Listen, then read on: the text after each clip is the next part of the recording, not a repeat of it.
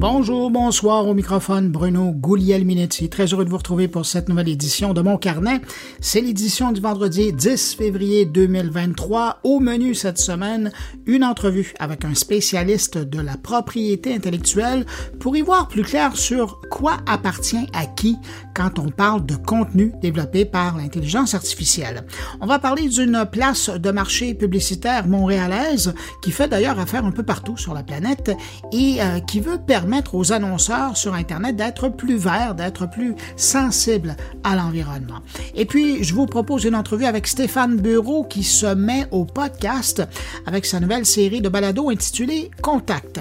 Mes collègues sont aussi du rendez-vous, en commençant cette semaine par Thierry Weber, qui va nous parler d'un satellite suisse récemment envoyé dans l'espace. Stéphane Ricoul nous parle de pénurie de main-d'œuvre dans le dark web. Et puis, Jean-François Poulain nous parle de prototype page rapide avec son invité. Alors voilà pour euh, ce menu de l'édition, mais juste avant de commencer, ben, vous me permettez de saluer cinq auditeurs de mon carnet comme à l'habitude.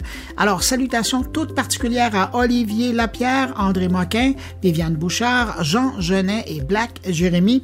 À vous cinq, merci pour votre écoute et puis merci à vous que je n'ai pas nommé mais qui m'écoutez présentement entre vos deux oreilles. C'est apprécié. Bien heureux de vous retrouver avec moi aujourd'hui.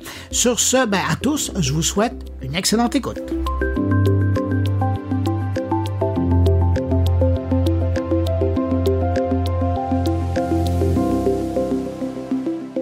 La tech en continue.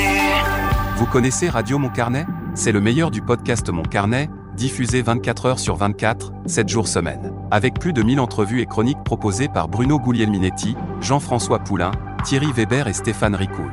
Pour écouter Radio Mon Carnet, c'est simple. Allez sur radiomoncarnet.com ou visitez le blog moncarnet.com.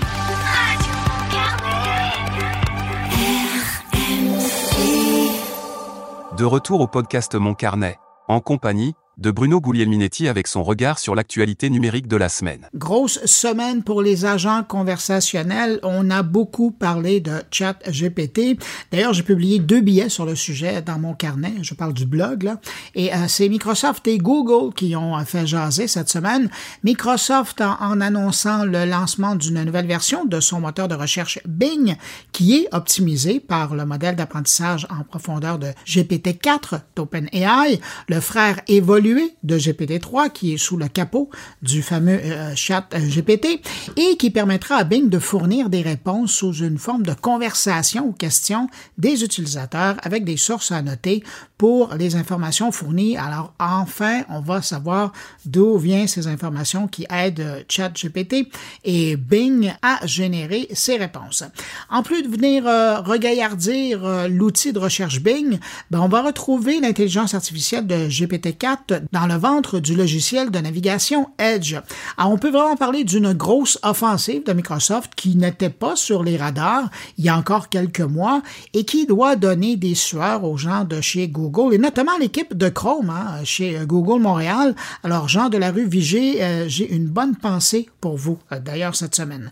Et parlant de Google, eux aussi ont voulu faire savoir au reste de la planète Web cette semaine qu'ils avaient aussi, eux, leur agent conversationnel mais c'est en présentant BART, B-A-R-D, c'est le nom de leur chatbot, que BART a malheureusement donné une réponse erronée lors de la démonstration de ses capacités à une question qui concernait le télescope spatial James Webb.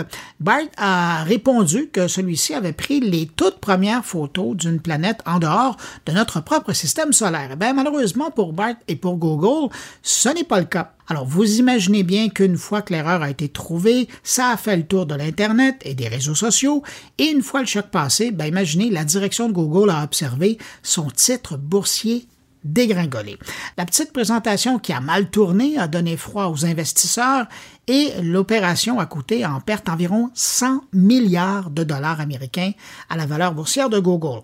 Dans une opération de relations publiques pour rattraper l'histoire, Google a réagi en disant que justement, ben, l'incident illustrait l'importance de faire encore des tests avant de mettre l'outil dans les mains des utilisateurs.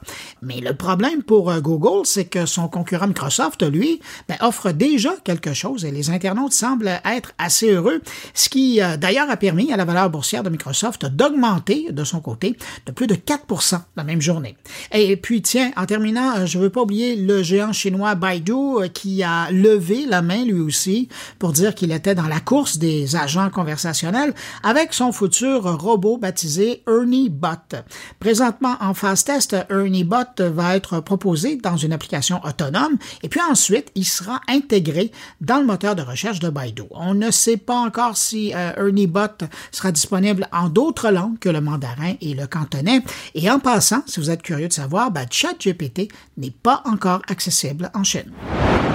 Tiens, on reste en Chine un instant alors que ByteDance, euh, la maison mère chinoise de TikTok, a proposé cette semaine aux autorités américaines un plan pour assurer la transparence de son algorithme de recommandation vidéo, euh, son système propriétaire là, qui, qui fait fonctionner TikTok dans l'espoir de dissiper les inquiétudes des politiciens et de s'éviter euh, tout simplement d'être banni du territoire américain. TikTok voudrait démontrer que sa plateforme n'est pas influencée par le gouvernement chinois, mais du côté du gouvernement américain, on demeure sceptique devant cette proposition.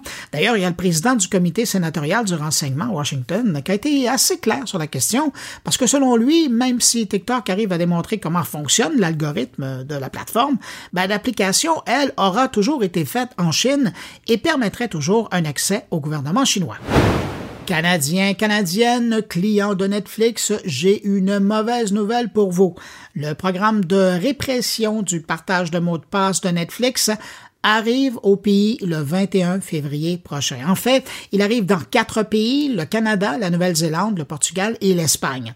Donc, peu importe votre forfait, si vous partagez votre compte avec quelqu'un qui ne demeure pas chez vous, vous êtes concerné par cette nouvelle politique tarifaire. Dorénavant, au Canada, il y aura des frais supplémentaires de 8 dollars par mois par utilisateur à l'extérieur de votre foyer et le nombre sera limité et 8 dollars, ça, ben, c'est la moitié du prix d'un forfait régulier. Et je termine cette rétrospective de l'actualité numérique de la semaine en vous donnant deux nouvelles de Twitter. La première, c'est que le forfait payant Twitter Blue est maintenant disponible en France. Pour les intéressés, je le mentionne, ça permet notamment de pouvoir éditer ses tweets pendant les 30 premières minutes de leur publication et ça permet aussi de publier des vidéos de meilleure qualité et de durée plus longue que ceux qui n'ont pas d'abonnement Twitter Blue. Deuxième nouvelle, Twitter Blue pour les abonnés aux États-Unis uniquement pour le moment, eh ben, eux, maintenant, peuvent faire des tweets plus longs que les 280 caractères habituels. Depuis mercredi, les abonnés américains de Twitter Blue peuvent créer des tweets de 4000 caractères. Alors, ça commence à faire pas mal long, là. Mais l'affichage à l'écran est limité à 280 caractères avec une mention en bas du tweet, voire plus pour lire l'intégrale du tweet. Ah tiens, en terminant sur Twitter Blue, Twitter a également annoncé que la plateforme allait bientôt réduire de moitié les publicités pour les abonnés de son forfait Twitter Blue. Cette semaine, sur les réseaux sociaux et dans les médias traditionnels, on a beaucoup parlé de ChatGPT et notamment comment on pouvait l'utiliser pour créer du contenu. Mais la question qu'on entend encore très peu être posée, c'est à qui appartient ce qui est créé par une intelligence artificielle? Est-ce que c'est à l'entreprise qui a créé l'intelligence artificielle? Est-ce que c'est à la personne qui l'utilise et lui place une commande? Ou encore, est-ce que la création appartient à ceux qui ont créé le matériel sur lequel l'intelligence artificielle se base pour répondre à la requête de l'utilisateur? C'est une bonne question, vous me direz. Eh bien, pour y répondre, j'ai invité l'ingénieur en informatique Benoît Yel, qui est associé chez Lavary et surtout, pour nous aujourd'hui, qui est un expert dans la matière en étant un agent de brevet. Bonjour Benoît Yel. Bonjour. Je le disais dans la présentation, le chat GPT et les euh, outils de création grâce à l'intelligence artificielle, euh, c'est en train de faire jaser beaucoup de gens. C'est merveilleux pour les gens qui euh, commencent à l'utiliser. Mais de l'autre côté, ça soulève beaucoup de questions. Et avec vous, j'aimerais ça y voir un petit peu plus clair parce que vous, dans le cadre de votre travail, puis j'allais dire même dans le cadre de votre démarche intellectuelle d'ingénieur en informatique, l'intelligence artificielle, ça fait partie de, de votre réalité. Alors, si je vous lance la grande question, une intelligence artificielle prenons ChatGPT là, pour que ça soit clair dans la tête de tout le monde. Est-ce que c'est un outil ou est-ce que c'est le créateur? Ah, ça, c'est une, excellente question. Ah, ça part bien la conversation? Ça part très bien la conversation. De mon côté, si, on regarde ça du point de vue strictement technique, euh, pour moi, c'est un outil. Ça, demeure une, une réalisation de plusieurs humains, parce qu'il n'y a pas une personne qu'on peut dire vraiment est arrivée avec l'invention de l'intelligence artificielle. C'est une contribution à travers le temps de plusieurs chercheurs qui en sont venus à mettre en place un outil informatique qui nous permet d'approcher sur différents sujets, mais peu, très peu tous les sujets à la fois. on n'est pas, on n'est pas rendu à une intelligence euh, de type comme on l'entend parfois là, du type humain, mais sur des sujets particuliers, on est capable d'arriver à approximativement ce qu'un humain pourrait nous donner. Mais ça reste un outil. Ça demeure que dans le cadre de, de, cet dans, dans, dans ce que cet outil-là crée, il y a probablement des choses qui, sous d'autres cieux, avec d'autres lois, pourraient être considérées comme étant euh, inventifs ou pourraient être considérées comme étant nouveaux. Ben, ben, c'est ça, parce que là, je, vous posais la question par rapport à l'intelligence artificielle, ça c'est une chose, mais c'est pas toujours clair dans la tête des gens. Mais quand on arrive maintenant à ce qu'on fait, ce qu'on crée avec une intelligence artificielle, là encore là, la question se pose est-ce que quand je crée quelque chose avec un chat GPT de ce monde, est-ce que j'utilise un outil et c'est moi qui en détiens la propriété intellectuelle, ou est-ce que la propriété intellectuelle appartient à quelque part à celui qui possède l'intelligence artificielle ou même à ceux qui ont alimenté cette intelligence artificielle? Ce sont des, hypothèses qui se valent et qui dépendent du contexte.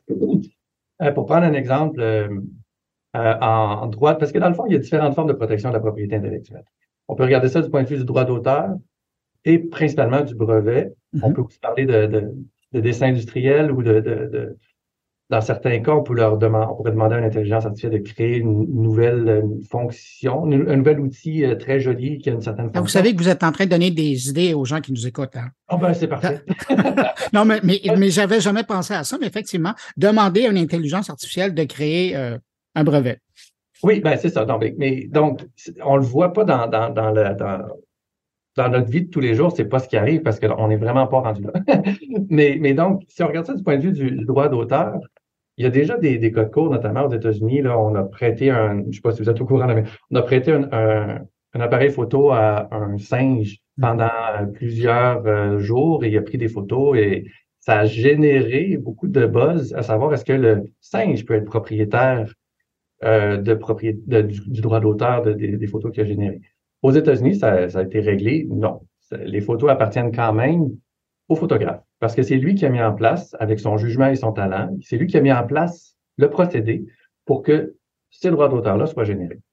C'est pas tout à fait la même chose avec l'intelligence artificielle parce qu'on peut pas donner, une personne qui est l'auteur qui aurait pu donner, par son jugement et son talent, la capacité à l'intelligence artificielle de générer du droit d'auteur. C'est pas mal plus flou. Surtout que on prend des, dans le cas de ChatGPT, puis la plupart des, des, intelligences artificielles, on prend des, des, morceaux qui existent un peu partout et on les met ensemble, on les combine. L'intelligence artificielle n'a pas encore la capacité, à mon avis, puis ça peut changer avec le temps, mais de vraiment créer from scratch, comme on dit en bon français. Il y a, il y a toujours une inspiration qui va être prise à gauche, à droite, puisque c'est basé sur du sur de l'apprentissage de choses qu'on lui a présentées.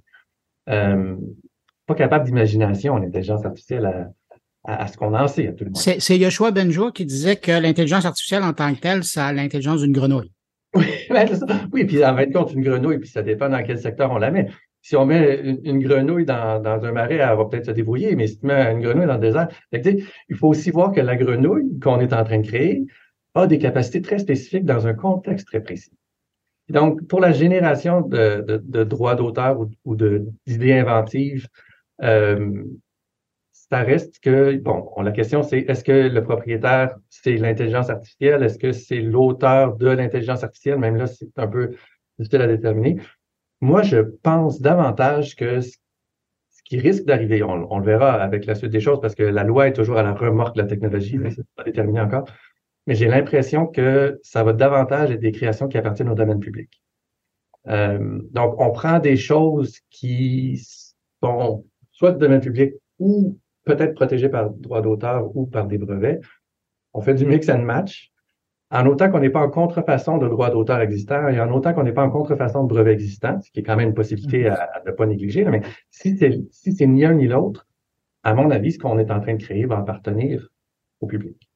Par contre, si on regarde les, terms and conditions de ChatGPT, eux nous disent, ah ben non, tout ce qu'on crée est, sujet au droit d'auteur. C'est correct. C'est un bon point de départ. Puis, dans le fond, c'est vrai que selon les juridictions, ça peut changer. Par exemple, en Nouvelle-Zélande, il y a euh, déjà codifié dans la loi un début de la technologie peut être créatrice de droits d'auteur ou peut être créatrice en général. C'est peut-être quelque chose qu'on va voir se répliquer dans d'autres juridictions ou sinon, ben, ça va, ça va, ça va tomber. Les choses le diront là, avec le temps parce que franchement, euh, comme je le disais, le droit est toujours à la remorque de ce qui se passe vraiment dans la vraie vie. Mais, mais ce que je retiens de votre réponse, dans le fond, c'est qu'en attendant que le droit un jour euh, se mette à jour dans ce domaine-là en particulier, il en reste que les règles du jeu, ce sont les conditions d'utilisation des outils qu'on utilise pour le moment, et chaque outil est différent. Il faut donc le lire pour savoir ce que ça veut dire. Ah oui, ça, c'est ça. euh, moi, je, je- je- je suis un peu maniaque, là. Ça me prend beaucoup de temps avant d'accéder à un nouvel outil parce que je les lis. les fameux terms and conditions, mais ça, c'est des formations professionnelles, vous me direz. Mais, mais oui, c'est ça. Euh, D'ailleurs, c'est pour ça que j'ai toujours pas contribué à Facebook avec beaucoup de contenu parce que jadis, naguère, on leur laissait beaucoup de choses. Maintenant, c'est un peu moins pire, là, mais, mais bref, je suis toujours très attentif parce qu'on laisse sur la table quand on utilise un outil technologique. Et c'est la même chose avec un outil comme ChatGPT. Il faut être conscient que ce qu'on obtient est sujet à une licence. Et si on a convenu d'utiliser l'outil, ben, il faut quand même se contraindre à l'utiliser dans le contexte où on, nous a donné accès. Parce que dans, le- fond, même si éventuellement il était déterminé que ce qui est produit par ChatGPT n'était pas sujet à des droits d'auteur, il reste qu'on enfreint quand même la licence d'utilisation si on l'utilise pas dans le contexte qu'on nous a permis d'utiliser. Donc, on pourrait se voir en, infraction de la licence d'utilisation, même si c'est pas nécessairement la contrefaçon de droit d'auteur. Fait qu'il faut faire attention. Puis c'est quand même une position qui se défend, de dire que ce qui a été généré du droit d'auteur. C'est pas complètement farfelu, c'est pas une, une- une position qui en cours serait jugée comme étant complètement irrecevable. Je pense que ils ont quand même un, un point intéressant, surtout que dans certaines juridictions, comme je disais, c'est déjà reconnu ou ça commence à être reconnu. Euh, Il y a des gens, je lisais euh, en fin de semaine passée, euh, il y a des gens qui commencent à avancer l'argument que ben, l'intelligence artificielle, et puis je reviens toujours avec ChatGPT, là, pa- parce que c'est Oui. vraiment clair dans, dans la tête des gens. C'est une chose d'avoir un outil, puis bon, la licence dit que le, le droit euh, de propriété intellectuelle euh, s'applique, mais que sans l'apport de l'utilisateur et l'encadrement et les restrictions et, et- et les détails qui sont mis pour la demande d'une génération de, de contenu, il y aurait rien. Et donc, à quelque part, il y a un apport créatif de la personne et ben, le droit de propriété intellectuelle devrait aller au créateur et non pas à l'outil qui lui a servi pour générer ce texte-là. Comment vous réagissez à ça? Ben, est-ce que les pinceaux ont droit du droit d'auteur? Est-ce que est-ce qu'on va attribuer du droit d'auteur à, à certaines certaines Un appareil photo plutôt qu'au photographe? Exactement. Bon, on exagère, mais c'est pour illustrer. Euh, dans le fond, la création de droit d'auteur, c'est talent et jugement. Mhm. Euh, au moment où j'utilise mon jugement et mon talent pour bien formuler une question, ben, ma question est sujette à droit d'auteur, à tout le moins. si ma question est brillante, parce qu'on peut poser les mêmes questions que, que tout le monde a déjà posées, mais, mais dans certains cas, ça va être là que va résider la clé de la bonne réponse que l'outil pourrait me donner. Mais a priori, cadrer ce que l'outil va me donner dans un contexte où ça m'est utile, ben oui, ça correspond à une des étapes nécessaires pour la création de droit d'auteur. Maintenant, c'est la même chose que, bon, moi, je me souviens de la, la commotion euh, quand Wikipédia est arrivé. Là, tout le monde pensait que les étudiants arrêteraient d'étudier, puis que, bon, on n'avait pas le droit d'accéder à Internet pour faire nos recherches. Voyons donc, ça nous donnait les réponses tout cuit dans le bec. Moi, c'est pas mal ce que j'entends avec ChatGPT aussi. Je pense qu'il va falloir éduquer nos, nos gens, nos jeunes, puis les adultes aussi, Mhm. à utiliser l'outil de façon intelligente. Puis peut-être que poser le problème, ça va beaucoup faire partie des choses qu'on va devoir mieux faire. Euh, puis je pense que effectivement, là, il y a du jugement puis du talent dans le fait de poser les bonnes questions. De là à dire que la réponse elle-même fait partie de, la- de- de la création, eh, ben peut-être, peut-être. C'est pas une position encore là qui est complètement ridicule, mais euh, c'est pas le genre de chose qui va se régler rapidement. Ça va prendre des, des, des gros joueurs qui vont avoir une- un, un grand intérêt commercial pour pouvoir aller au fond des choses. Pour l'instant, ben, on n'en voit pas, mais c'est clair que si ça se développe comme si ça continue à se développer comme comme c'est parti, euh, ça devrait pas être très très long.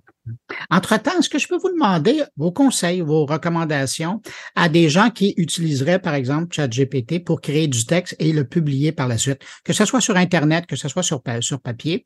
On l'a vu, là, il y a des exemples de gens qui ont carrément fait faire un livre à ChatGPT, Ah petit livre, on s'entend, puis après ils le mettent en vente sur, sur Amazon. Mais au, au quotidien, là, les gens qui l'utilisent, qu'est-ce qu'ils peuvent et peuvent pas faire avec euh, un texte chose- ouais, la première chose qu'il faut, qu'il faut regarder, c'est la licence d'utilisation qui nous est offerte. C'est un outil qui est très ouvert, mais qui reste un outil privé offert par une entreprise de quelconque. Pour voir à qui on s'adresse, puis qu'est-ce qu'on nous donne le droit de faire. Après ça, on peut avoir, nous, une position différente de la licence qui nous est donnée. Par exemple, on peut décider de prétendre que le droit d'auteur qui est généré m'appartient comme poseur de questions. Là, je peux prendre la position commercialement que je vais décider de publier. Je vais vivre avec les risques que le propriétaire de l'outil qui m'a accordé une licence donnée considère que j'ai pas respecté la licence et ou que ce qui a été créé en droit d'auteur appartient soit au public, dans lequel cas il n'y aura pas vraiment une position à défendre, mais ou sinon ça, ça appartient au- au- à l'entreprise qui a mis en place l'infrastructure d'une quelconque façon. Puis là, à ce moment-là, il pourra avoir des recours. C'est certain qu'il peut y avoir des risques. Ceci étant dit, si ce qu'on retrouve qui a été créé par l'outil est pas original, qui est aussi un critère de droit d'auteur, ben si c'est pas original, c'est c'est par définition euh, domaine public. Par contre, là, j'utilise mon jugement pour déterminer si c'est original ou pas. Fait que donc, c'est une question à un moment donné qui est, qui est très, euh, très, très complexe, mais les gens aiment pas ça quand on leur dit en droit, ça dépend, mais vraiment. euh, C'est un beau cas de ça dépend. ah, ça, c'est une, c'est une réponse qu'on donne malheureusement avec quand même des explications, comme je viens de vous donner le plus possible, mais pour expliquer pourquoi est-ce que c'est pas noir et blanc. Euh, donc, si l'outil nous crée un texte qui est pas original, ben, on n'est probablement pas en train de créer du droit d'auteur. On peut l'utiliser, donc, parce que ce serait normalement du domaine public. L'outil, dans sa licence, peut nous contraindre à ne pas le faire. Ça, c'est autre chose. J'ai Le presque le conseil, goût, la licence, mais ça, peu de gens vont le faire. je sais. Benoît j'ai presque le goût de vous poser la question basée sur votre expérience. Avez-vous l'impression que ça va dépendre longtemps?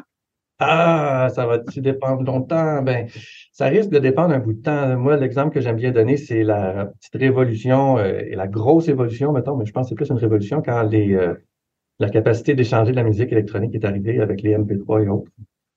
Puis même aujourd'hui, on n'a pas fini, je pense, cette évolution-là de bien rétribuer les créateurs. Euh, en tout cas, bref, les créateurs sont pas rétribués comme ils l'étaient avant. ça, c'est clair. Est-ce que tout ça va, euh, va arriver aussi à cause de, de l'avènement des- de l'intelligence artificielle qui génère des œuvres? Possiblement, je le vois un peu moins prédominant comme problème par rapport à, à, à la question de musique, puisque pour la musique, il y a clairement un auteur qui, avant, avait certains droits ou certains bénéfices, puis après, en avait plus. Là, c'est moins clair. Il faut vraiment que quelqu'un se plaigne d'être lésé pour qu'il y ait une modification.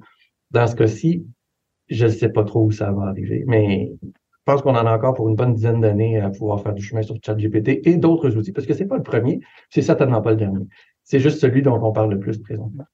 C'est bien ça, une dizaine d'années, ça nous laisse du temps pour lire euh, les conditions d'utilisation. Ça? Oui, on devrait être en mesure d'arriver au bout. Benoît Yel, associé agent de brevet chez euh, Laverie et également ingénieur en informatique, de là son point de vue assez aiguisé sur le sujet. Merci beaucoup d'avoir accepté de répondre à mes questions puis d'avoir partagé votre éclairage sur la chose. Ça fait plaisir. Merci.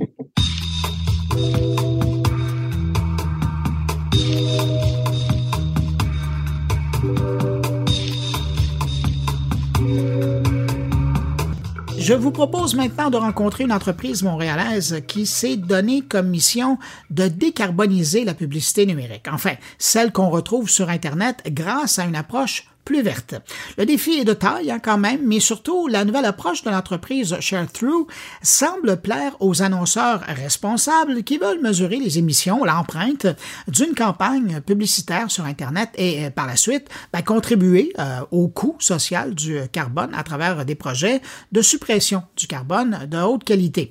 Pour en savoir plus sur ce service, sur cette approche, j'accueille le directeur marketing de ShareThrough. Bonjour, Benoît Skinesi. Bonjour. Benoît, j'aimerais bien que vous m'expliquiez quelle est la genèse de votre cheminement d'entreprise pour arriver avec une solution comme la vôtre? Euh, c'est euh, c'est une bonne question. Donc, en gros, Euh, nous, on est euh, chez on est ce qu'on appelle un, un, ad exchange. Euh, concrètement, ce qu'on fait, c'est qu'on on est un intermédiaire entre les annonceurs qui cherchent à livrer de la publicité en ligne et les éditeurs de contenu, donc les sites et les applications mobiles, qui cherchent à monétiser euh, leur inventaire publicitaire. Donc nous, on connecte des milliers d'annonceurs à des milliers de sites internet et applications euh, applications mobiles. On est une entreprise de technologie. Et puis, euh, il y a quelques mois, bientôt, bientôt un an en fait, euh, euh, ben, on a commencé à s'éduquer par rapport au fait que euh, Internet génère des émissions de carbone, euh, génère de la pollution. Et en, en, réalité, Internet, pas juste la publicité, hein, je tiens à préciser, mais Internet mmh. représente à peu près les mêmes les mêmes émissions que l'industrie de l'aviation civile dans le monde. Donc à partir de là, ce qui, ce qui fait du sens en soi, mais on n'y pense pas directement, c'est parce que on est tous sur Internet en utilisant euh, un nombre d'appareils euh, assez de plus en plus élevé d'ailleurs, euh, que ce soit nos ordinateurs, nos téléphones, puis nos appareils connectés à la maison, etc., les téléconnectés, et puis maintenant les, les, les, les, réfrigérateurs connectés, enfin bref, on peut, on peut en nommer beaucoup.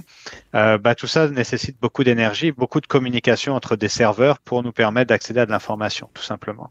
Euh, et, euh, et c'est de cette consommation d'énergie, mais on en reparlera peut-être un petit peu plus tard, que, que, que provient cette pollution euh, euh, ou ces émissions de carbone qui sont générées par l'utilisation d'Internet. Donc nous, on agit comme un intermédiaire publicitaire. Donc on s'est dit, bon, bah, que pouvons-nous faire pour euh, mesurer les émissions, euh, notre empreinte carbone, un, en tant qu'entreprise, de deux, euh, l'empreinte carbone de notre écosystème, et euh, comment pouvons-nous permettre aux annonceurs, euh, donc aux marques, de livrer des campagnes qui, qui seraient carboneutres. Donc ça veut dire pour lesquelles on chercherait toujours à réduire leur empreinte carbone et à compenser pour les émissions qu'on n'arrive pas encore à réduire en soi. Et est née donc cette idée de ce qu'on appelle les Green PMP. Alors, euh, PMP, pourquoi Ça veut dire marketplace en anglais? Il faut savoir que dans notre écosystème, euh, tout le vocabulaire est, est, en anglais, donc désolé d'avance si je peux pas tout, tout traduire. Euh, mais, mais concrètement, l'idée, c'était vraiment de se dire, bon, bah, un PMP, c'est une manière d'accéder à de l'inventaire publicitaire, si je veux simplifier ça en soi. Euh, c'est vraiment créer une espèce de chemin direct entre l'annonceur et l'inventaire publicitaire des, sites et applications mobiles. Et donc, on s'est dit, bon, bah, permettons aux annonceurs de mesurer leur empreinte carbone sur des campagnes qu'ils livrent.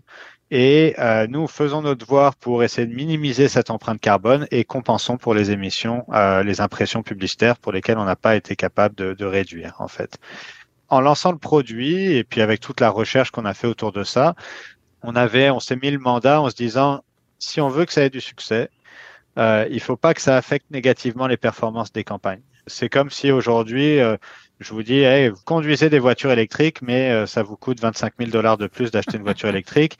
Vous allez dire, c'est très bien, je trouve ça super, mais en même temps, je peux pas forcément me le permettre. Donc, il fallait pour nous que ça n'ait pas un gros impact au niveau du coût média, parce que si l'impact est gros, à ce moment-là, les performances vont euh, s'en faire ressentir. Euh, il fallait ne pas altérer la manière dont les acheteurs médias, donc euh, les agences et les annonceurs achètent et livrent leurs campagnes en ligne. Donc en gros, qu'ils puissent utiliser les mêmes plateformes d'achat qu'ils le font déjà. Ça, pour nous, c'était important. Euh, et il fallait le faire de manière transparente, donc pour avoir une approche aussi éducative, bien sûr, avec avec nos clients. Donc euh, le numéro un, c'était la mesure. Euh, le premier bloqueur, on va dire, c'était être capable de mesurer en temps réel, parce qu'on livre des campagnes publicitaires en temps réel. Et là, pour ça, on a créé un partenariat stratégique avec une entreprise qui s'appelle Scope 3. Scope 3, ça a été fondé par euh, Brian O'Kelly, qui est euh, quelqu'un de relativement reconnu euh, dans l'industrie de la publicité en ligne et de la publicité programmatique. C'est sa nouvelle aventure qu'il a partie il y a, il y a donc euh, un peu plus d'un an et qui est vraiment une entreprise qui qui qui s'affaire à, à, bâtir de la technologie de mesure.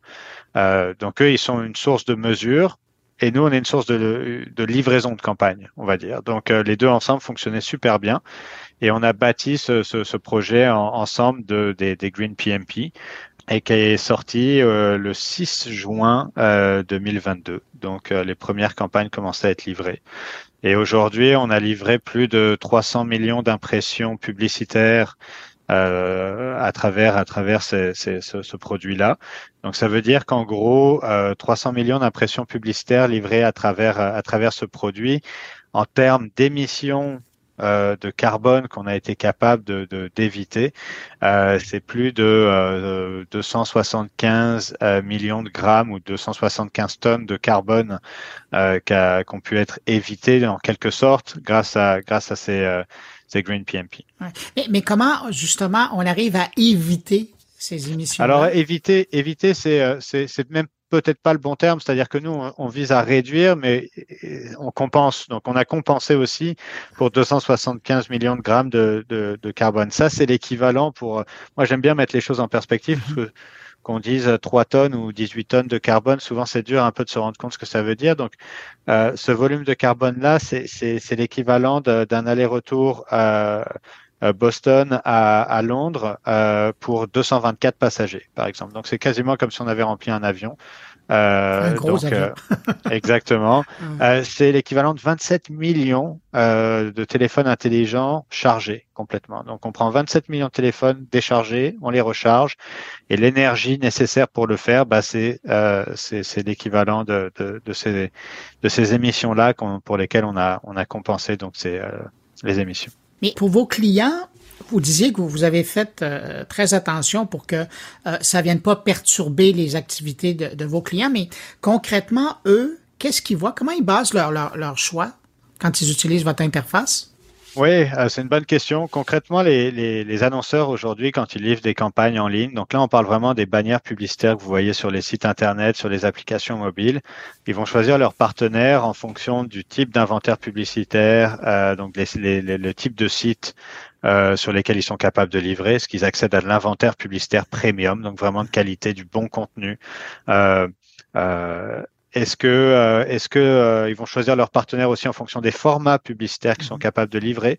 Est-ce que, euh, est-ce qu'ils ont accès à tous les formats d'une page? Est-ce qu'ils ont accès à des formats vidéo? Est-ce qu'ils sont capables de livrer en téléconnecté, etc., etc. Donc ça, nous, on est un, un ad exchange, comme je le disais au début, omnichannel. Donc on livre sur tout type de format, tout type d'appareil.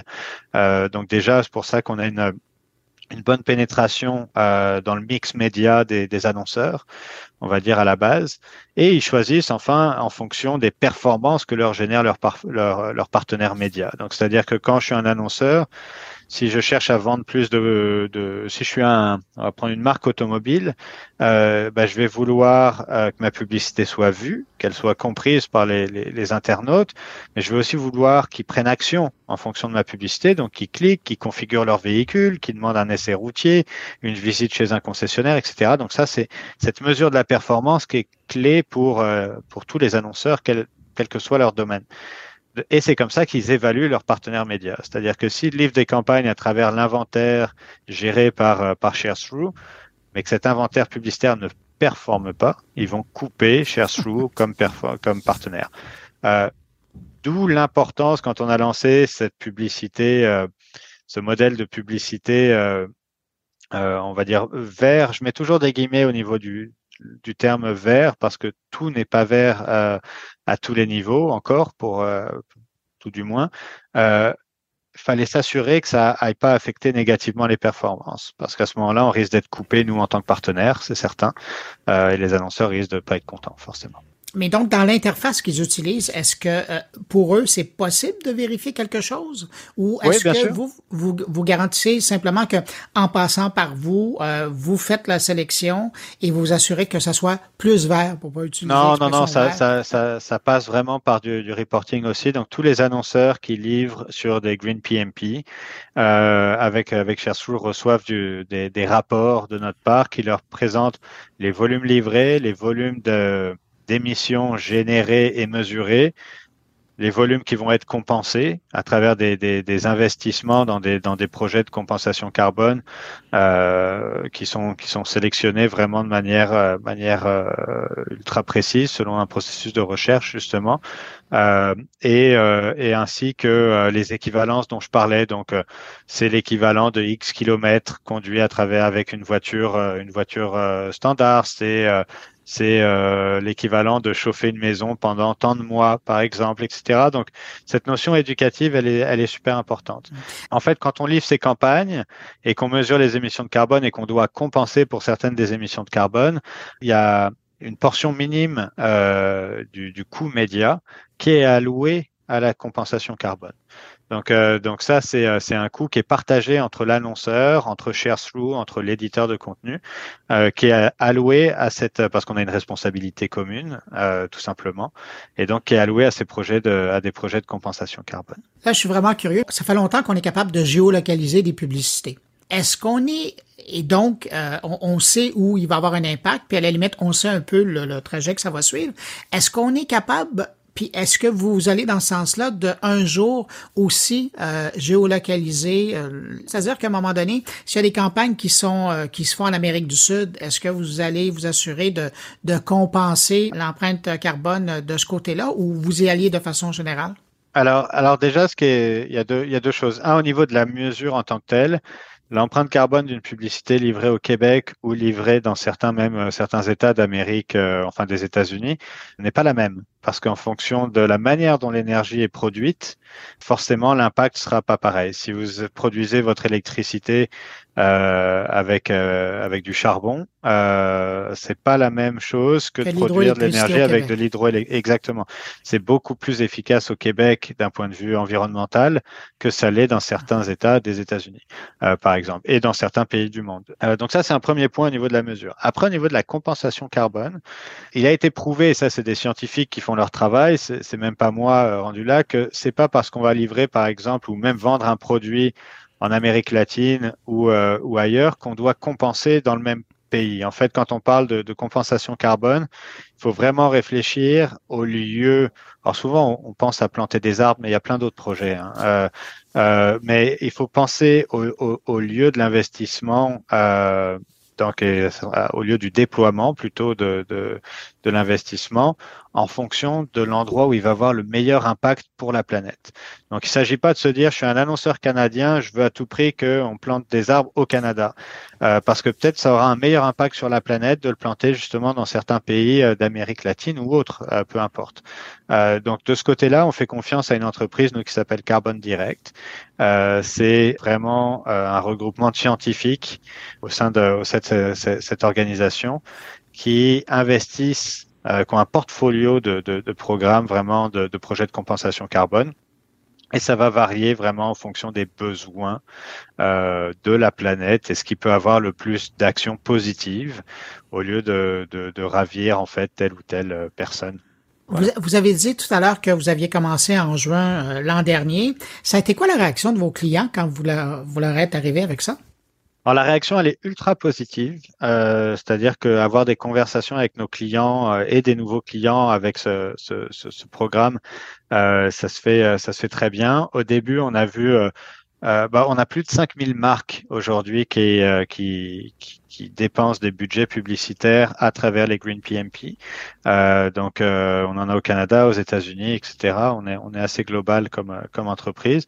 Euh, donc, la réponse est très positive. Par contre, il y a encore beaucoup d'entreprises qui, avant de se ruer sur une manière de dépenser qui soit plus, plus verte qu'une autre, veulent déjà mettre les bases à l'interne et euh, ont déjà un peu de rattrapage à faire par rapport à ça avant de se dire bon bah ça y est j'investis euh, dans du média vert quoi. Donc euh, on a beaucoup de clients qui nous disent c'est super intéressant on va le faire euh, mais avant ça on doit faire ça ça ça et ça à l'interne pour être capable d'y arriver quoi.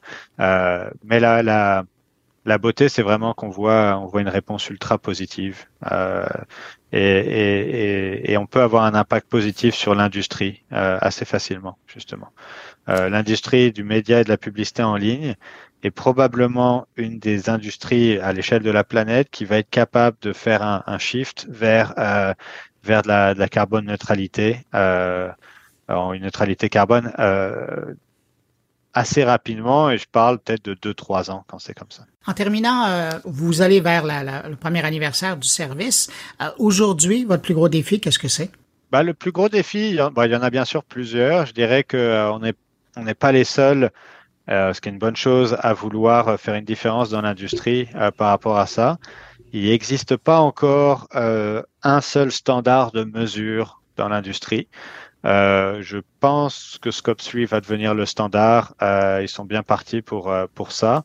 Euh, mais il existe potentiellement plusieurs manières de mesurer l'empreinte carbone en ligne aujourd'hui. Ça va prendre un standard d'industrie pour que tout le monde parle le même langage. Euh, donc ça, c'est le, premier défi. Deuxième défi, euh, c'est l'éducation, tout simplement. Euh, c'est que c'est nouveau pour beaucoup, ce, ce, sujet de, la, de, la, de, de, générer des émissions de carbone en naviguant sur Internet. Donc, il y a beaucoup d'éducation à faire à tous les niveaux de l'écosystème publicitaire. Mais encore une fois, c'est juste une question de temps, je dirais, quand c'est comme ça, parce qu'il y a une vraie volonté de l'industrie de, de faire des progrès. Et vous savez que vous êtes du bon côté. Et en tout cas, ouais, on est du bon côté pour ça. Ouais. Benoît Skinazi, directeur marketing de ShareThrough, merci d'avoir pris du temps pour répondre à mes questions. Merci, merci beaucoup. Un grand plaisir.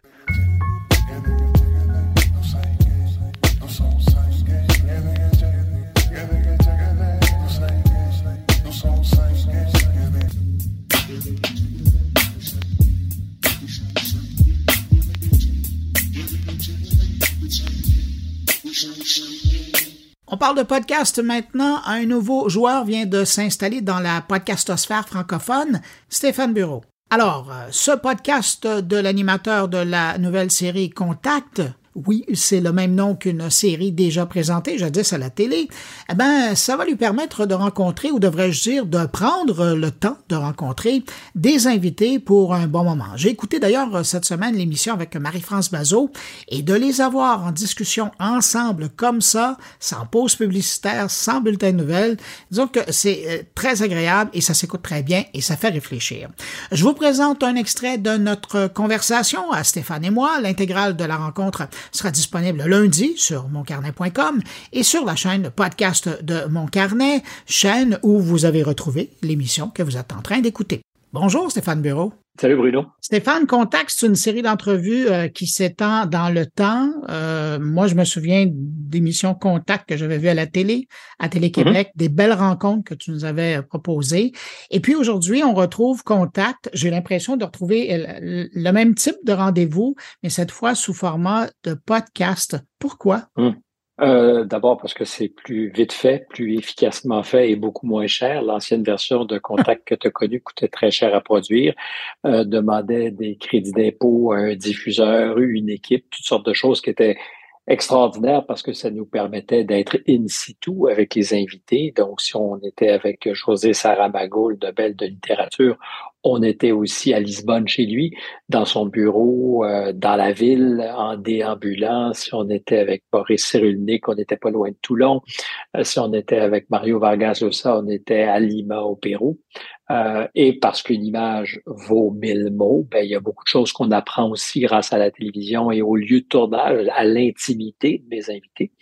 Euh, dans le cas de contact en balado, c'est possible de nous voir la tronche parce qu'on a un petit studio euh, microscopique, mais tout de même euh, qui nous permet de faire aussi une version YouTube de, nos entretiens. Quand une version, c'est simplement qu'on peut nous voir et choisir de nous écouter sur YouTube parce que je sais qu'il y en a qui aiment ça. Mais pour l'essentiel, c'est de vous accompagner par les oreilles en balado. Le principe est euh, encore plus libre qu'il ne l'était à Contact dans ses premières moutures, parce qu'il y a eu deux visions, deux mhm. versions de Contact, début des années 90, et je suis revenu après avoir quitté le téléjournal pendant quelques années, de 2005 à 2010. Euh, et cette fois-ci, ben, l'avantage, c'est que le temps, euh, il est celui qu'on veut faire, le temps qu'il faut. Euh, donc, des épisodes qui peuvent durer 50 quelques minutes ou 1h30. J'y vais en fonction du, du carburant que nous avons, de l'envie de ce que l'invité a du temps et que éventuellement on s'oppose naturellement quelque part. Ben, en général, parce que j'ai quand même quelques épisodes d'avance, euh, c'est un petit peu plus d'une heure. Ça semble être le temps optimal, entre une heure et une heure quinze pour accoucher de tout ça. Là, tu me rassures, tu n'as pas choisi de faire de la balado parce que ça coûtait moins cher. Il y, a, aussi quelque chose que tu y trouves comme intervieweur? Ah oui, tout à fait, tout à fait. Euh, mais le coût est une considération euh, qui n'est pas accessoire. Euh, faire de la télévision coûte très cher et j'avais pas envie justement d'attendre d'avoir ces moyens pour avoir ce type de rencontre. C'est aujourd'hui possible. je pourrais, à plus forte raison, parler à quelqu'un qui serait en Belgique ou à Dakar. C'est facile. comme tu me parles aujourd'hui, on est à distance mais relative puisque tu es à Montréal et moi aussi. ceci étant dit, l'ambition pour Contact, c'est que quand je ferai des rencontres avec des invités étrangers. J'espère pouvoir me créer une petite maison, certainement à Paris, peut-être euh, ailleurs en Europe, parce que je crois franchement que la présence, être côte à côte en face de quelqu'un, c'est différent. Euh, il y a beaucoup de choses qu'on peut faire virtuellement. On se voit, par exemple, c'est convaincant en ce moment. Ceux qui, qui vont nous écouter pourront que nous entendre, euh, mais c'est vrai que nous avons les moyens de, de de réagir à nos faces, à, à ce qu'on se dit. C'est une information quand on fait une interview. Et c'est 80% 85% mais euh, pour le revivre dans mon petit studio ici à Montréal depuis quelques semaines avec mes invités, le contact, pour reprendre le mot de l'heure, euh, il est très important. Donc, euh, j'espère pouvoir en mai, en juin, aller en Europe pour rencontrer des, des, gens et être avec eux assis la, la, volonté, la mienne en tout cas, c'est que Contact soit universel, c'est-à-dire que les, thèmes soient d'intérêt pour euh, toute la francophonie. Je ne veux pas rendre ça euh, par la force de, notre volonté euh, moins percutant parce que je voudrais qu'il y ait toujours ce commun dénominateur, mais j'essaie de faire en sorte que les sujets, par exemple avec Paris-France Bazo, qui est notre épisode courant cette semaine, ben, je suis convaincu que sa réflexion sur le monde de l'information, sur la télévision, sur les communications modernes, euh, peut percuter qu'on soit à Montréal, à Toulouse ou à Bruxelles, parce que c'est des réalités qui sont euh, justement universelles. Après ça, Marie-France c'est peut-être pas une vedette là-bas, mais si euh, on écoutait un épisode avec Frédéric Lenoir, qu'on se dit, ah tiens, je suis curieux de savoir ce que les Québécois pensent de ça. C'est un peu l'intention. Donc, je ne veux pas m'inscrire dans une actualité nulle part, pas plus euh, en Europe qu'au Québec. Euh, la nouveauté de quelqu'un peut être un prétexte. La semaine prochaine, j'ai la journaliste courriériste Hélène Buzetti, ancienne correspondante du Devoir à Ottawa, qui a sorti cet automne un essai, son plaidoyer pour l'extrême centre. Il se trouve qu'il sort en papier, parce que c'était une édition virtuelle au départ, en librairie la semaine prochaine c'est presque un hasard. Mais évidemment, le sens d'une conversation, c'est son plaidoyer, c'est aussi son observation sur le journalisme moderne, la responsabilité que nous avons comme journalistes euh, dans ce paysage très clivé qui est celui dans lequel on vit. On parle d'un monde polarisé. Est-ce qu'on a une responsabilité? Elle dit oui, euh, et, je partage une partie de, son opinion là-dessus, sinon toute euh, sa, sa, vision. Et euh, donc, il y a un prétexte d'actualité, son livre va sortir, mais j'aurais pu faire l'entrevue en dehors de ça. Ce que je veux vraiment arriver à faire, c'est, comme je le dis un peu euh, dans, ma bande-annonce, c'est décoder l'air du temps davantage que d'être dans l'actualité brûlante. Mais tu, tu prends le temps pour le faire. Ce que tu n'avais pas à la télé et même ce que tu n'avais pas à la radio non plus, même si tu étais à un moment donné à, la radio d'État il n'y a pas tellement longtemps, tu n'as jamais eu autant de temps pour, j'allais dire, pour avoir une conversation avec ton invité. Et le mot est bien choisi. Euh, moi, je propose des conversations davantage que des interviews. Euh, ça implique que l'interlocuteur, en l'occurrence moi, participe. Euh, ça veut dire qu'on peut se mouiller. Je, ne présume pas qu'il y a un appétit pour entendre ce que je pense du monde. Mes invités sont les vedettes. ceci étant dit, je pense qu'on gagne en intimité quand on arrive justement à échanger, quand on s'engage, quand on mouille sa chemise, quand on dit des choses qui peuvent nous engager. c'est certainement un garant d'une construction dans la conversation qui repose sur la confiance. Si on, avant, on s'aventure en territoire miné, comme souvent les sujets que j'aborde le sont, euh, ben, en, en, partageant sa vision des choses, des fois à tâtons, euh, ça m'est arrivé avec Samuel Vessière, qui est un anthropologue qui enseigne à l'université McGill, mais qui enseigne à la faculté de, de, médecine, dont le travail dépend de la faculté de médecine, qui s'est beaucoup intéressé aux questions de, de transition de genre et d'identité de genre, il y a en ce moment probablement pas plus coupe-gorge comme sujet. Euh, c'est, alors ça, ça, intéresse beaucoup de gens, mais je dirais au départ, euh, a priori, ça intéresse peu de gens. Euh, c'est-à-dire que c'est une minorité de gens qui est très directement interpellée par cette question d'identité de genre, euh, mais les débats sont féroce. Très difficile de faire ça de façon détendue. Euh, donc, c'est un exemple pour moi, non pas que j'ai une expertise, j'en ai aucune, mais euh, sachant que c'est, j'aime pas le mot risqué, c'est pas ça, c'est chargé. Euh, c'est beaucoup plus simple pour un interlocuteur. Puis ça m'est arrivé avec Francine Pelletier où j'ai abordé ces enjeux parce que ça l'a intéressée comme féministe. Elle avait posé des questions, par exemple, sur euh, Gabrielle Bouchard, je pense son nom, l'ancienne présidente de la Fédération des femmes du Québec, qui est une femme trans, euh, et, et, ce que ça soulevait comme enjeu euh, pour les femmes, pour les féministes, d'être représentées par une femme trans. Puis est-ce qu'il y a effectivement en tout une communauté de, de points de vue ou de sensibilité? Ça ne veut pas dire que la réponse est non. La, question, c'est peut-on poser des questions? Puis il y a une époque où c'était fâcheux de seulement poser des questions. Euh, pour toutes ces raisons, tu m'excuseras, je suis un peu ennuyant puis je m'emballe, mais euh, c'est pour ça que la conversation, pour moi, est le, bon mot. Tu as, bien dit les choses quand tu parlais de conversation, euh, parce que une interview, c'est un peu à sens unique. Il y a quelqu'un qui pose les questions et quelqu'un qui répond. À la rigueur, on est dans une dynamique qui est celle de l'interrogatoire. Non, non, non, monsieur ou madame, je pose des questions quand on est en conversation, on prend des risques avec et ça me plaît beaucoup. Euh, non pas parce que j'avais envie de prendre des risques, mais parce que je pense que c'est une manière de, faire avancer. Alors voilà pour l'extrait de cette rencontre avec Stéphane Bureau. L'intégrale de la rencontre, elle sera disponible lundi sur moncarnet.com et sur la chaîne podcast de Mon Carnet.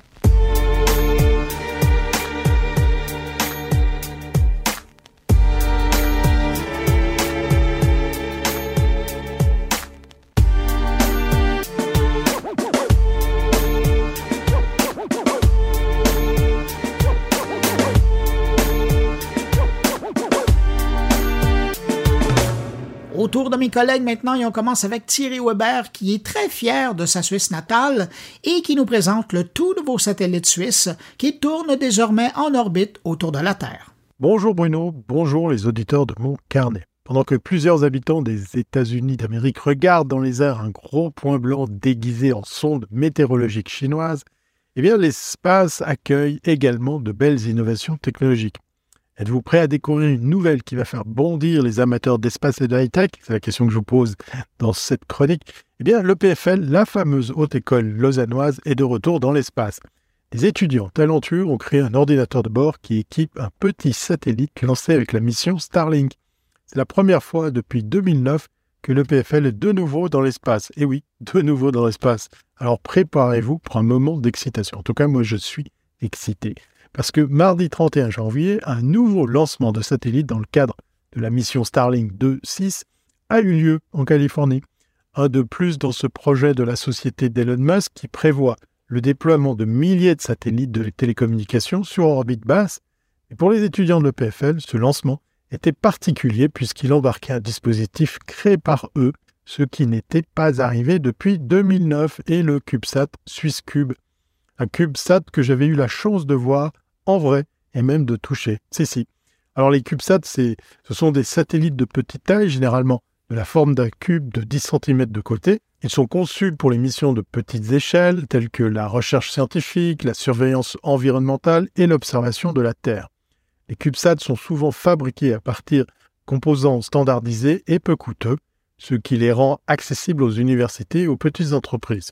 Ils peuvent être lancés en tant qu'objet secondaire lors de missions de lancement de satellites plus importants ou en tant que charge utile principale à bord de véhicules de lancement dédiés. Les CubeSats sont de plus en plus populaires en raison de leur coût réduit et de leur flexibilité pour les missions spatiales. Les premiers projets d'école suisses impliquant des CubeSats remontent à environ quelques décennies à la création du SwissCube en 2003. Depuis, de nombreux autres projets de CubeSat ont été développés par des écoles suisses. Mais revenons au projet de l'EPFL. Il s'agit d'un ordinateur de bord nommé PUNI, imaginé par l'association d'étudiants de l'EPFL, Spacecraft Team, et qui est un prototype pour la future mission CHESS, dirigée par cette même association. L'objectif est de fabriquer et de lancer en 2026 deux CubeSats qui étudieront l'atmosphère terrestre. Afin de montrer que Bunny était capable de résister au lancement avec toutes les conditions ambiantes, telles que les accélérations, les vibrations, eh bien, l'équipe a fait tester l'ordinateur dans les locaux de l'université de Berne, où elle a pu secouer la structure de la charge utile et s'assurer que rien ne se détache. Un ordinateur de 800 grammes, et oui, Bunny est une charge utile de une unité qui pèse effectivement 800 grammes et est envoyé dans l'espace dans l'engin Ion de la société aérospatiale italienne D-Orbit. Ce dernier a été lancé avec plusieurs autres satellites Starlink. Il s'est rendu sur une orbite terrestre basse à forte inclinaison qui n'est pas très utilisé mais qui convient à cet essai. Et voilà que l'EPFL est de retour dans l'espace grâce à Bunny. Dans quelques années, un ordinateur semblable à celui-ci sera intégré dans le cadre du projet Chess à deux CubeSats placés sur une orbite située entre la Terre et 1000 km d'altitude. Bunny est destiné à être l'ordinateur de vol de CubeSat responsable du contrôle et du fonctionnement du satellite. Dans la mission en cours avec D-Orbit, le PFL Spacecraft Team fait croire à Bunny qu'il est dans un CubeSat et qu'il exerce des commandes. Ainsi, en cas d'échec de cette mission, cela n'aura aucun impact sur le satellite de D-Orbit et fournira des informations pour améliorer la conception de l'ordinateur. L'équipe travaille sur ce projet à long terme depuis près de 4 ans déjà. Certains des étudiants qui ont travaillé ou qui travaillent actuellement ne seront pas témoins du lancement des deux satellites. En attendant, le projet Bunny a été réalisé en deux mois seulement, ce qui a permis à une équipe de plus d'une dizaine d'élèves de le mener à bien du début à la fin en faisant l'expérience concrète de la fabrication et de la qualification d'un objet destiné à être lancé dans l'espace. D'un point de vue éducatif, il est vraiment intéressant pour l'étudiante ou l'étudiant lambda de voir le processus de création d'un objet qui va être envoyé dans l'espace, indique Robin Bonney, vice-président de la section électronique de l'EPFL Spacecraft Team. Le satellite ne sera pas d'ailleurs un débris spatial. La mission Bunny est aussi spécifiquement conçue pour être durable car l'engin spatial Lyon dispose de capacités de désorbitation active, ce qui lui permet de réduire son altitude et de quitter l'orbite une fois la mission terminée. De plus, le satellite est équipé d'un voile de freinage développé par la société allemande HPS. Cette technologie permet d'éviter que le satellite ne devienne un débris spatial et ne constitue une menace pour d'autres engins spatiaux conformément à la stratégie de l'EPFL visant à promouvoir la durabilité de l'espace. Lorsque la mission Chess sera lancée en 2026, eh bien, elle le sera avec des composants testés en vol. Ce point est primordial car ce seront des charges utiles scientifiques de plus de 2 millions de francs suisses qui seront transportés. Il semble logique que nous tirions parti de l'expérience acquise avec le SwissCube créé il y a plus de 10 ans en affirmant qu'en tant qu'équipe d'étudiantes et d'étudiants, nous voulons démontrer que nous pouvons aller plus loin dans la complexité, conclut Robin Bonny. Pour conclure, le projet Bunny démontre les capacités des étudiants suisses à concevoir et à tester un ordinateur spatial de haute qualité destiné à être intégré dans un CubeSat avec cette mission Chess à venir en 26. Eh bien, cette réalisation représente un pas en avant dans la durabilité de l'espace et dans la capacité des étudiants à contribuer à la recherche scientifique. Les CubeSats sont des outils précieux pour les écoles et les institutions pour explorer l'espace et développer de nouvelles technologies spatiales. Dorénavant, n'hésitez pas à ajouter le mot satellite à la liste qui définit mon beau pays, en plus de chocolat, montres et banque. Allez, portez-vous bien et à très bientôt si c'est pas avant.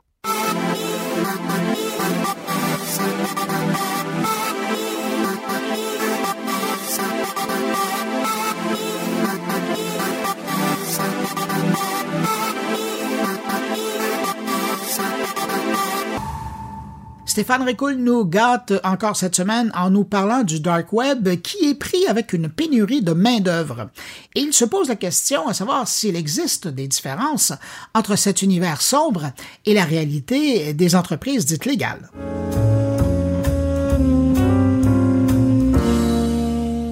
Conti. Ce nom ne vous parle pas forcément. Conti, c'est un groupe de cybercriminels pro-russes.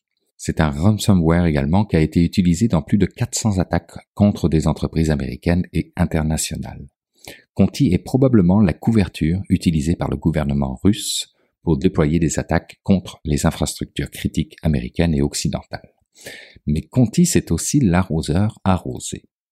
En annonçant publiquement son soutien total au gouvernement de Vladimir Poutine, cela a créé des réactions équivalente à des déclarations de cyberguerre contre le gouvernement russe au sein de groupes qui se disent affiliés aux Anonymous, mais aussi des réactions directement contre le groupe lui-même de cybercriminels. La résultante la plus connue a été baptisée les Conti Leaks, au travers de la publication de documents portant sur 13 mois de données internes du groupe Conti. À l'origine de cette fuite, un Ukrainien. La plupart des données sont des discussions internes entre les membres et les affiliés de Conti, constituant une mine pour les experts en cybersécurité afin de mieux comprendre le fonctionnement des gangs de ransomware, mais comprenant aussi des détails personnels portant sur des conflits et accusations internes. Comme quoi, même au sein d'un groupe de cybercriminels, parfois on a besoin d'un département de ressources humaines avec des processus et des règlements.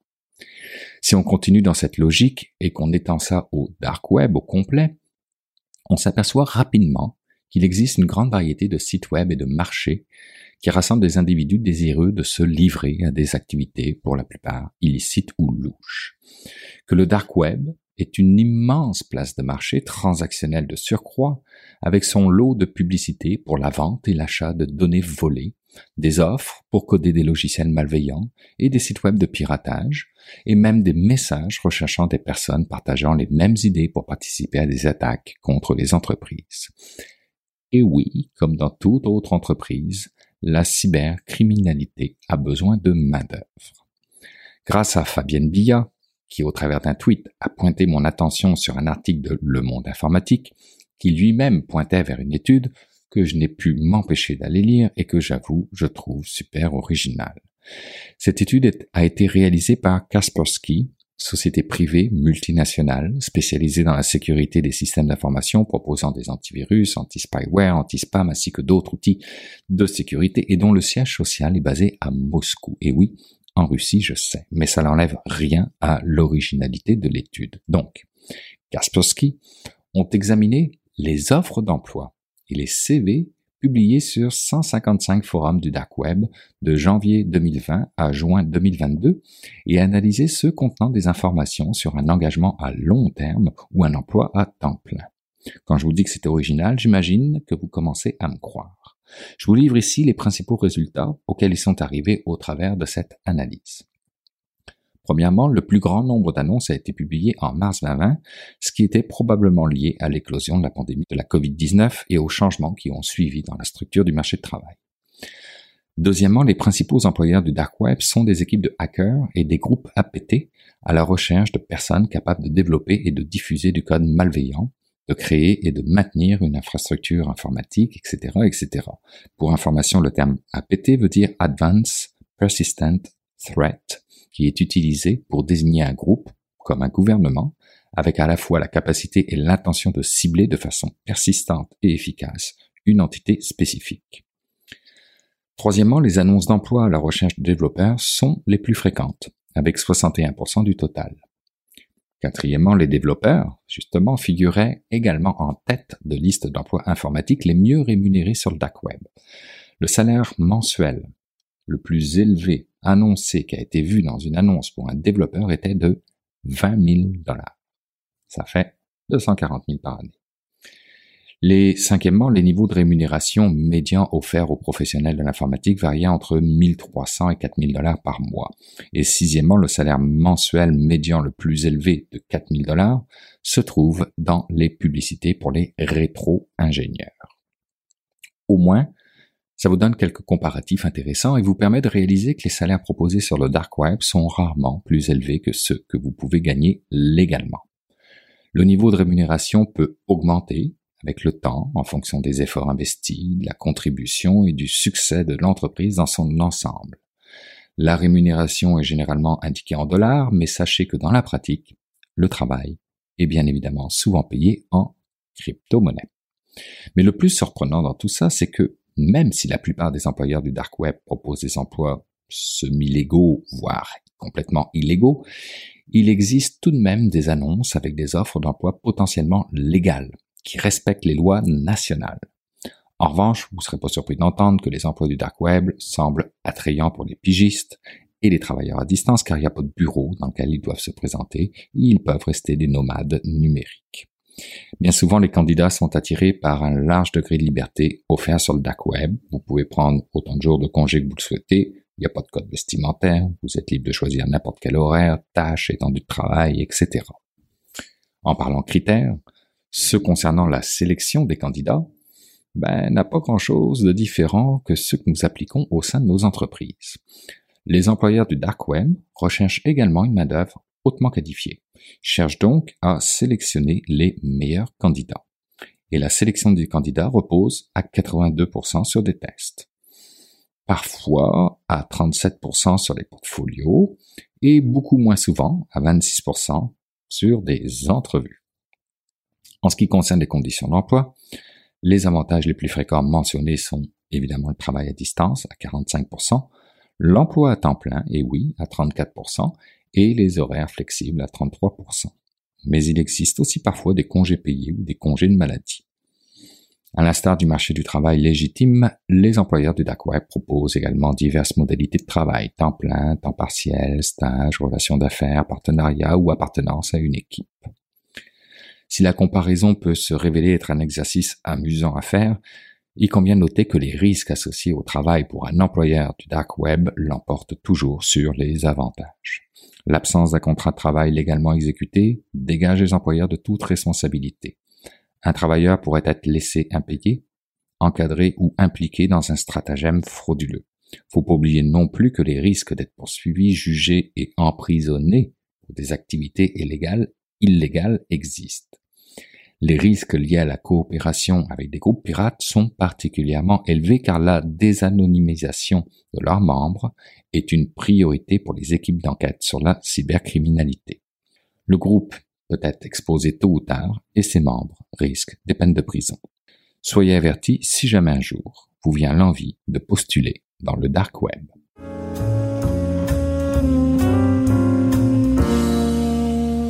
C'est maintenant le temps d'aller rejoindre, comme à l'habitude, mais quelle habitude, hmm, d'aller rejoindre mon ami Jean-François Poulain. Bonjour Jean-François. Bonjour Bruno. Jean-François, cette semaine, tu as sorti l'artillerie lourde. Euh, tu nous parles d'un sujet, puis on n'en parle pas souvent, mais je trouve ça intéressant que tu l'abordes cette semaine. Tu vas nous parler de prototypage rapide. Oui, tout à fait. Ben, j'ai parlé, ça m'a beaucoup intrigué parce que j'ai vu euh, Léa Bélanger, que je connaissais depuis un petit bout de temps, qui est chez Intact ou Intact Lab, pour être plus précis.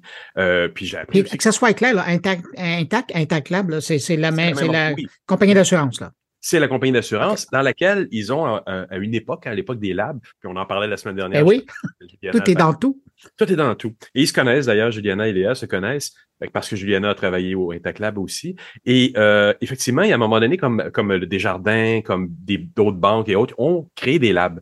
Et donc, Intact était, et donc, Intact est aussi embarqué là-dedans. Ils ont créé un lab à un moment donné. Ils sont pas loin de 300, selon ce que Léa m'a dit dans l'entrevue. Donc, c'est assez gros, quasiment aussi gros que, que Desjardins. Donc, ils ont misé beaucoup sur l'expérimentation et tout. Et ça, ça, ça, devient encore plus concret quand on voit un département comme ça qui s'appelle prototypage rapide. Et, et, et, Léa, elle vient d'être nommée, je pas, en octobre ou en novembre 2022, directrice de ce département-là. Et je trouve ça super cool parce que le prototypage rapide, c'est la base même de ce qu'est le UX. C'est on prototype, on essaye, on se donne la chance de, de de, faire une erreur puis de pas le continuer. Mais l'Intaclab, euh, ils vont pousser ça encore plus loin à travers le prototypage rapide parce qu'ils vont le programmer. Le prototypage n'est pas seulement quelque chose qu'ils vont faire en deux, trois jours. Et c'est possible de faire un petit prototype. Un prototype, là, c'est, du papier, tu dessines, tu descends dans la rue avec ton prototype, tu le montres aux gens, tu poses des questions, puis tu vois si ça va marcher. Ça peut être ça. Mais eux, ils le poussent jusqu'à le programmer au complet, le mettre dans, dans, le, dans leur logiciel principal, le tester avec les gens en disant voulez-vous embarquer dans un, prototype ou un démo? Les gens disent oui, le test pendant un mois ou deux. Et donc, dans, le cas que nous décrit dans l'entrevue, c'est ce genre de choses-là. Je trouve ça fascinant.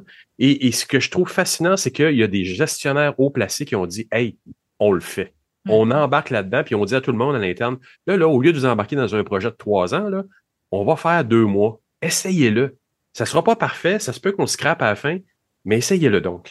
Puis on va vous donner une équipe pour vous aider à le faire. Je trouve ça absolument génial. Je ne veux pas être cliché, mais ça me fait tellement penser à la genèse de ce qu'était le mode agile au départ.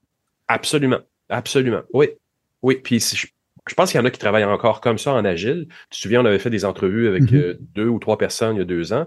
Ben, je trouvais ça intéressant. La base d'agile, c'est ça pense qu'il y a ben, une, des, une des deux personnes que j'avais interviewées à l'époque avait dit que ça a été un peu dénaturé. C'est devenu une méthodologie de travail. Un peu? un peu. Parce que c'est devenu une méthodologie de travail ben sur une très, très, très, très, très long, longue période et on, on, refait moins le principe du, du cycle où on va se permettre de questionner de, de scraper et de refaire. On le fait plus nécessairement dans les sites agiles. Mais, mais, je trouve ça inspirant comme rencontre, puis c'est le fun que tu parles à la responsable de cette approche-là chez Intaclab, parce que justement, ça va peut-être inspirer des gens qui vont écouter l'entrevue de dire, Ben, peut-être. Parce qu'en bout de ligne, hein, euh, faut pas se tromper, c'est une entreprise privée, puis s'ils le font, c'est qu'à un moment donné, parce que c'est rentable. Mais ils osent. Et c'est ça qui est important dans l'entreprise aujourd'hui, c'est de oser, parce que c'est ça qui fait toute la différence. Et si d'ailleurs Intact est bien positionné dans l'opinion publique, parce que sondage après sondage, quand on regarde ça, l'image d'Intact est bonne, ben c'est justement, c'est parce qu'ils arrivent avec des solutions innovantes. Puis là, ben, tu es en train de nous montrer une des clés qu'ils utilisent pour y arriver. Absolument. Puis on est dans une période où tout le monde veut aller vers la transformation numérique de leur organisation et c'est des projets souvent pharaonesques qui peuvent durer deux ou trois ans. Testez, testez avant de vous embarquer dans ces immenses projets-là. Faites des petits tests à l'interne et c'est faisable pour faire un, un ERP d'entreprise ou autre. Faites-le. Oui, puis ce qui est intéressant, puis tu le mentionnais, c'est d'embarquer aussi une partie de ta clientèle en disant avez-vous le goût d'essayer ça? Exact. C'est pas le nouveau service, là, mais on est en train de tester quelque chose. Avez-vous le goût d'essayer? Puis ça, là, c'est tellement payant, mais il y a encore beaucoup de gestionnaires qui ont peur de faire ça. Bien, ça, ça rejoint aussi une peur des chargés de projet, le risque, enlever le risque dans leur projet. Et faire ce, genre d'étape-là, ça permet de dérisquer. C'est un néologiste que beaucoup de gens ils cliquent dessus en ce moment, mais reste que c'est vrai. Si tu peux dérisquer ton projet, c'est en faisant un, un prototype rapide comme ça, tu fais deux mois au lieu de deux ans, c'est certain que tu vas être beaucoup plus certain que ton investissement total va être rentabilisé, voire tu n'as peut-être pas à, partir dans cette direction-là et tu vas sauver encore plus d'argent sur deux ans. Bon, Jean-François, on va arrêter de parler, puis on va écouter cette entrevue-là que tu as faite avec euh, Léa Bélanger. Merci beaucoup de partager euh, encore une fois une de ces euh, entrevues qui est inspirante. Ben, nous, on se retrouve la semaine prochaine. Bonne entrevue. Merci. Absolument. Merci Bruno. À la semaine prochaine. Ben, salut Jean-François, je suis vraiment contente d'être là avec toi aujourd'hui pour parler de prototypage rapide. Donc, euh, d'où je viens, moi j'ai un background en design industriel. Euh, mais dès que j'ai terminé mes études, je me suis tout de suite euh, dirigée vers le design UX. Euh, je trouvais que c'était un domaine absolument fascinant puis qui permettait de pratiquer le design avec un regard tout particulièrement empathique. je voyais qu'il y avait de la place pour faire de la recherche avant de, de développer un produit ah. final. Donc, c'est comme ça que j'ai eu la piqûre du, du design UX. Je suis arrivée chez Intact il y a à peu près cinq ans. Et euh, à l'origine, ben, c'était comme designer UX. Euh, donc, j'ai commencé à travailler sur euh, des produits, sur, sur des produits, par exemple, d'acquisition. j'ai fait un peu mes dents, compris comment l'assurance fonctionnait au travers de ces mandats-là. Puis au, fil des années, j'ai fait, j'ai eu la chance de faire plusieurs équipes. Donc, j'ai aussi travaillé dans l'application mobile. J'ai développé des nouveaux produits. donc, c'est vraiment extraordinaire mon expérience et et ben éventuellement, euh, j'ai décidé de. En fait, au travers de, tout ça, je comprenais de plus en plus toutes les dynamiques d'affaires euh, qui, qui, qui évidemment faisaient toujours partie d'un bon projet de design. Et euh, c'est pour ça que j'ai décidé de retourner aux études à temps partiel et de faire un, un MBA. Donc, c'est là que j'ai vraiment appris comment ça roulait une business, puis ça m'a donné un, un, autre regard. En fait, un regard peut-être plus approfondi sur les projets qui m'étaient confiés. Euh, donc, petit à petit, ben, j'ai eu le goût de prendre un petit peu plus de responsabilité et c'est comme ça qu'en octobre dernier, euh, j'ai euh, obtenu le poste de directrice de l'équipe de prototypage rapide au Impact Lab. Donc, c'est vraiment... Oui, c'est, extrêmement excitant, surtout que ben, je pense qu'on va s'en parler dans, les, dans, les prochaines minutes, mais c'est vraiment... On, on, se donne vraiment une, une mission encore plus approfondie dans le futur pour, euh, pour cette équipe-là. Donc, euh, il y a des beaux défis qui nous attendent. C'est vraiment excitant. Et là, quelque part dans le temps, Intact Lab a voulu créer une direction de, de, fast prototyping. Mais là, vous, vous l'avez institutionnalisé. Pourquoi? Premièrement, il faut savoir que c'est, je pense, en 2018 là, que la pratique de prototypage rapide a commencé. Puis en fait, c'est tout simple, c'est que euh, le lab a grandi à une vitesse absolument fulgurante euh, au cours des dernières années. Euh, moi, je, ben, pour vous donner une idée, là, moi, euh, quand j'étais, quand je suis arrivée il y a cinq ans, je pense qu'on était une quarantaine, puis là, on est près de 300. Ah Donc, les équipes sont, c'est de plus important dans une dans une, un groupe de cette taille-là, de s'organiser autour de, de, de, des dans des équipes qui ont des missions qui ont des mandats respectifs bien précis.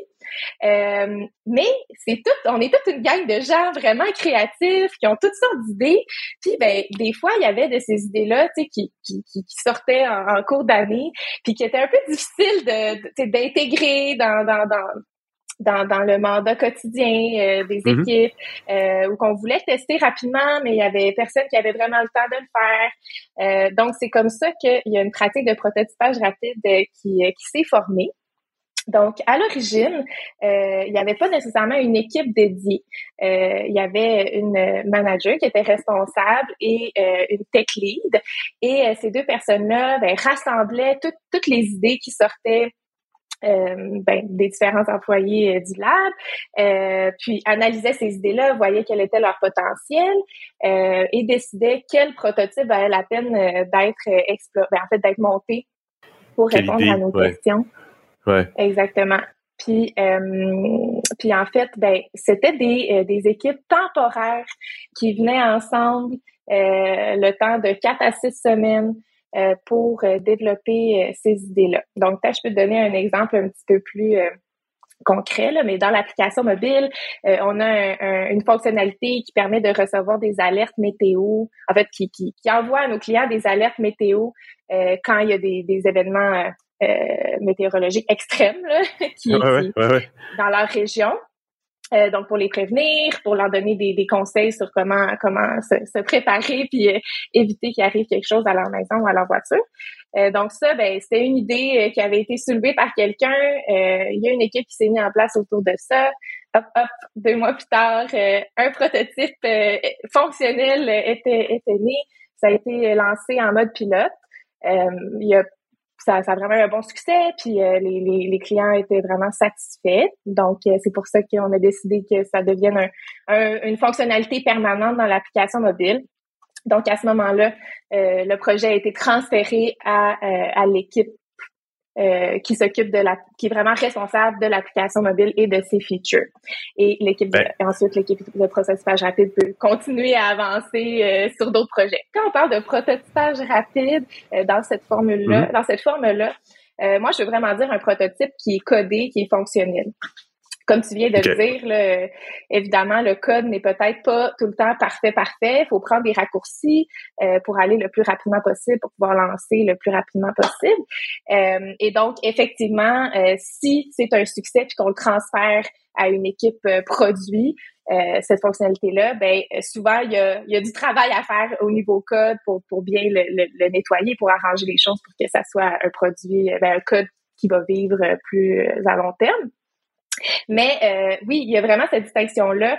Euh, ce n'est pas un prototype, disons, Figma ou Axure qui est euh, un peu fake, entre guillemets. C'est vraiment un prototype qui est codé pour les utilisateurs. Puis nous, notre approche, ben, c'est sûr qu'il y a un travail de préparation qui est fait en amont. C'est les, les, les gens qui montent ce prototype-là. En fait, les experts, on parle de designers, on parle de BA, PO, évidemment, des développeurs, un QA, et euh, ces gens-là se mettent ensemble euh, pour une période justement de quatre à six semaines, un peu en mode war room, et euh, ils co-créent le, le, produit et le développent pour que, ben, au bout du compte, on ait quelque chose de fonctionnel. Comme je disais tout à l'heure, comment ça a commencé le prototypage rapide au lab, il n'y avait pas nécessairement d'équipe permanente.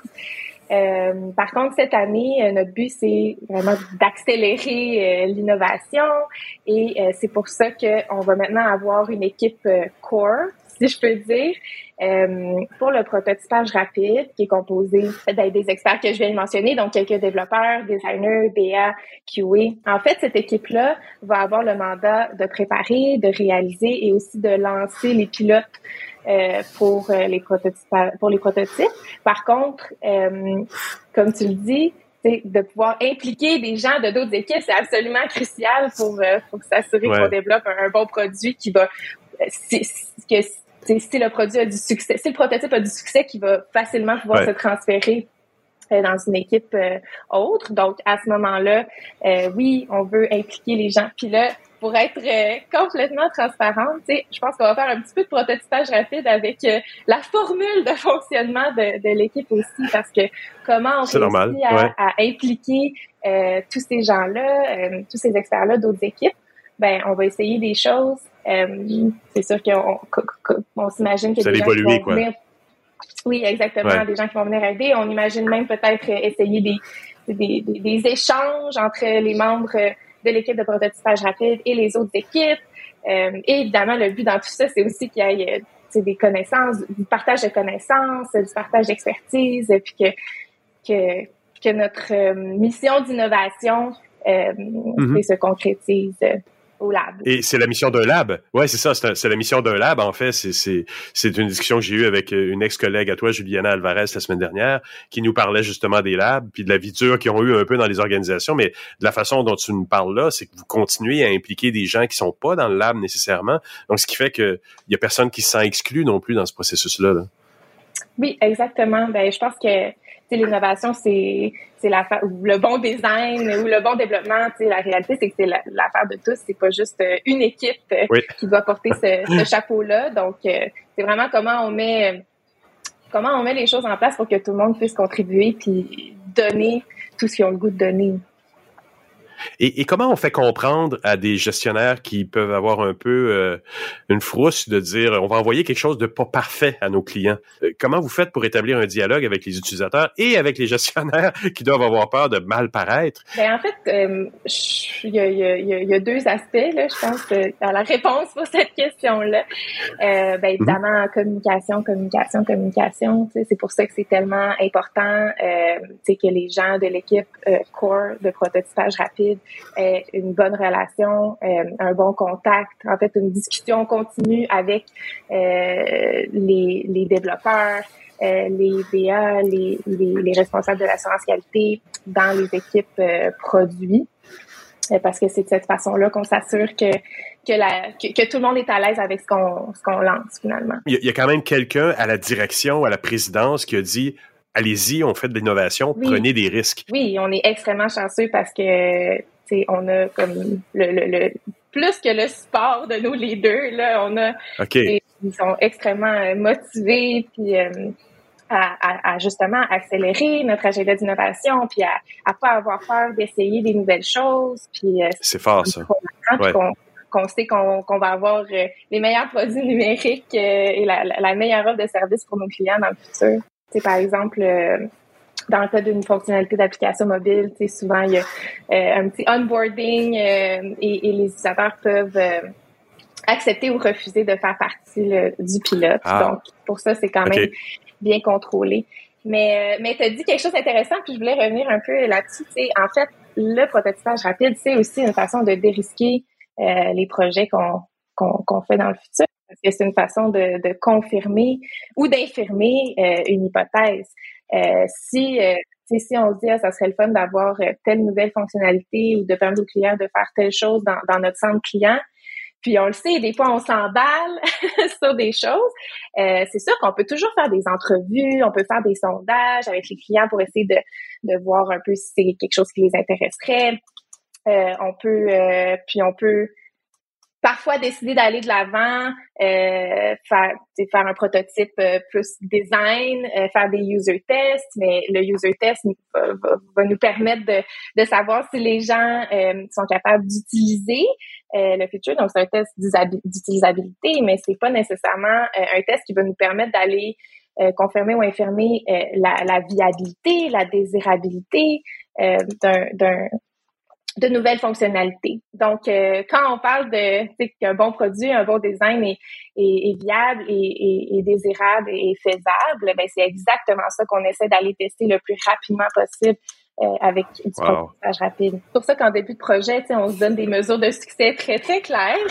Ouais. Euh, Ouais, ouais. Parce que même si le projet est court, tu sais, c'est on s'investit tellement là-dedans, euh, puis c'est ça, c'est toujours notre, notre bébé. On est content de le lancer, puis, puis de, de, de le Ouais. voir là. Puis oui, c'est vrai que c'est difficile euh, des fois de, de dire, ben, savez-vous quoi, ça, ça n'atteint pas les objectifs euh, qu'on s'était donnés. Tu sais, ça fonctionne, mais mais pas assez. Donc à ce moment-là, ben oui, il faut dire, euh, bon ben c'était une belle aventure, mais on passe à un autre euh, à un autre projet. Euh, mais en même temps, on, on conserve toujours ce, les, connaissances qu'on a acquises, puis on sait jamais, tu sais, des fois le, le, le marché évolue, ce que, ce que les clients veulent évolue, donc euh, Ah peut-être qu'il va y avoir Oui, oui. des opportunités euh, de ressortir certains projets dans le futur, mais et qu'est-ce qui s'en vient là pour le futur proche? Tu me parlais d'embauche, ça grandit, il y a des choses qui se passent chez Intact. Oui, ben comme je le disais, on, est en train de monter cette équipe-là euh, core. Donc, il y a encore quelques quelques postes ouverts euh, dans l'équipe. Euh, et là, ben, on, tranquillement, on commence les prototypes qu'on s'est donné l'objectif de faire cette année. Donc, c'est vraiment excitant. J'en dirai pas plus sur quels sont ces prototypes-là, mais on a espoir qu'il y en a certains qui vont se retrouver comme, comme, comme fonctionnalité permanente dans l'application mobile ou ailleurs dans notre écosystème numérique la prochaine année. Léa, je te remercie vraiment beaucoup pour cette conversation. Merci à toi.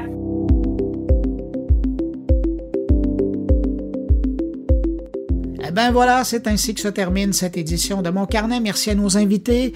Merci à Thierry Weber, Stéphane Ricoul et Jean-François Poulin d'avoir été avec nous cette semaine. Et puis merci à vous également qui êtes restés jusqu'à la toute fin de cette édition. Heureux de vous avoir accompagné pour un bout comme ça de votre journée. On se donne rendez-vous vendredi prochain pour une nouvelle édition de Mon Carnet. Entre-temps, ben, passez une excellente semaine et surtout, portez-vous bien.